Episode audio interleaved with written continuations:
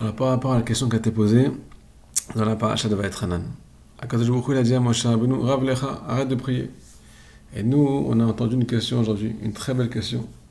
Est-ce que nous aussi, y a, on a une limite? Est-ce qu'Akadosh Baruch il n'a pas marre des fois qu'on prie trop? Ou bien qu'on le saoule, qu'on insiste trop? Alors, plusieurs petites réponses avec des sources, bien entendu. Il faut savoir que Moshe Rabbeinu, c'est quelque chose de très particulier l'histoire qui s'est passée là-bas est marquée dans le Midrash que c'était ou lui ou le peuple d'Israël. Si Moshe Rabbeinu rentre en terre d'Israël, alors le peuple d'Israël va être anéanti. Et si le peuple d'Israël rentre en terre d'Israël, Moshe Rabbeinu reste dehors. Et là, il est marqué dans le Midrash que Moshe Rabbeinu a répondu Hachem, je reste dehors, mais toi, tu touches pas un seul cheveu du peuple d'Israël. Deuxièmement, j'ai pas vu euh, Bifnim dans les, dedans, dans le texte, mais on m'a on m'a dit aujourd'hui que Rabbeinu il parle de cette histoire-là. Et là-bas, il dit que Hachem, il a dit stop à Moshe. Quand Hachem il veut dire stop à quelqu'un, il dit stop. C'est ce qui est marqué dans la page de Mais tant que nous, on n'a pas entendu stop, arrête de prier, on est obligé de continuer. C'est une mitzvah de, entre guillemets, Soula Akadosh comme un fils qui saoule son père. À part ça, il est marqué dans Sichotaran, leçon numéro 12, qu'un juif qui vient prier, et que lui, il se sent repoussé. Pourquoi il se sent repoussé? Parce qu'il a des bilboulim, il a des mauvaises pensées, il est troublé, il n'arrive pas à se concentrer, ainsi de suite. Et lui, veut s'approcher d'Akadosh Baruch mais il sent qu'on le repousse. Il sent qu'il est vraiment repoussé. Alors il est marqué là-bas que tous ces efforts-là et tous ces languissements sont, considérés comme un sacrifice, comme un korban. Il est en train de faire un korban à Akadosh Baruch Hachem, il se languit des gens qui sont akshan, des gens qui sont têtus comme des mules. Rabbi Nathan, il parle que de ça il faut être akshan, il faut être akshan, il faut être têtu dans la voie Hachem.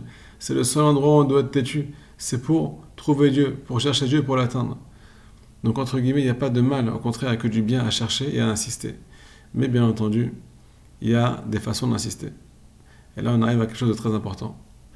Il y a un principe qui dans l'Agmara qui dit celui qui est Dorek alors Asha Dorek Celui qui insiste et qui presse le temps et qui veut faire activer les choses trop vite et qui veut tout tout, tout, de suite, alors lui, il est repoussé par le temps. C'est-à-dire que ça ne se passera pas comme il veut. Ça ne va pas marcher sa demande. Mais là, on fait référence à un juif qui est anéanti par sa prière. Un juif qui exige.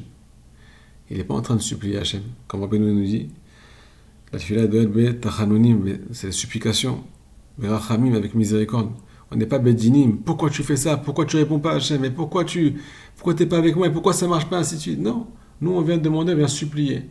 Et si ça marche, comme dira Barouche, c'est génial. Et si ça marche pas, merci mon Dieu. On continue à faire notre petite vie. Le maître Abinatan, il dit que la, la, la Kabbalah, la c'est quoi? On parle de la tchouva. C'est quoi la tchouva C'est demander pardon, c'est regretter, et c'est aussi prendre sur soi de plus recommencer. Rabbi il dit que on ne peut pas comprendre ce, principe-là, de prendre sur soi de plus recommencer à trébucher. Alors c'est quoi, ben, la, la, la, finesse ici, de quoi on parle? Ça veut dire quoi? Je prends sur moi de plus recommencer? Je prends sur moi de continuer à prier. Je ne peux pas me prendre sur moi de plus recommencer la chose. Je ne sais pas comment ça va se passer demain. Mais prendre sur moi de continuer à prier, si jamais je suis dans un mauvais état, ça c'est mon devoir. Donc euh, la, beauté du juif, c'est qu'il n'est pas mitchèche, c'est qu'il continue à prier quoi qu'il arrive. Voilà, s'il y a des questions, avec plaisir.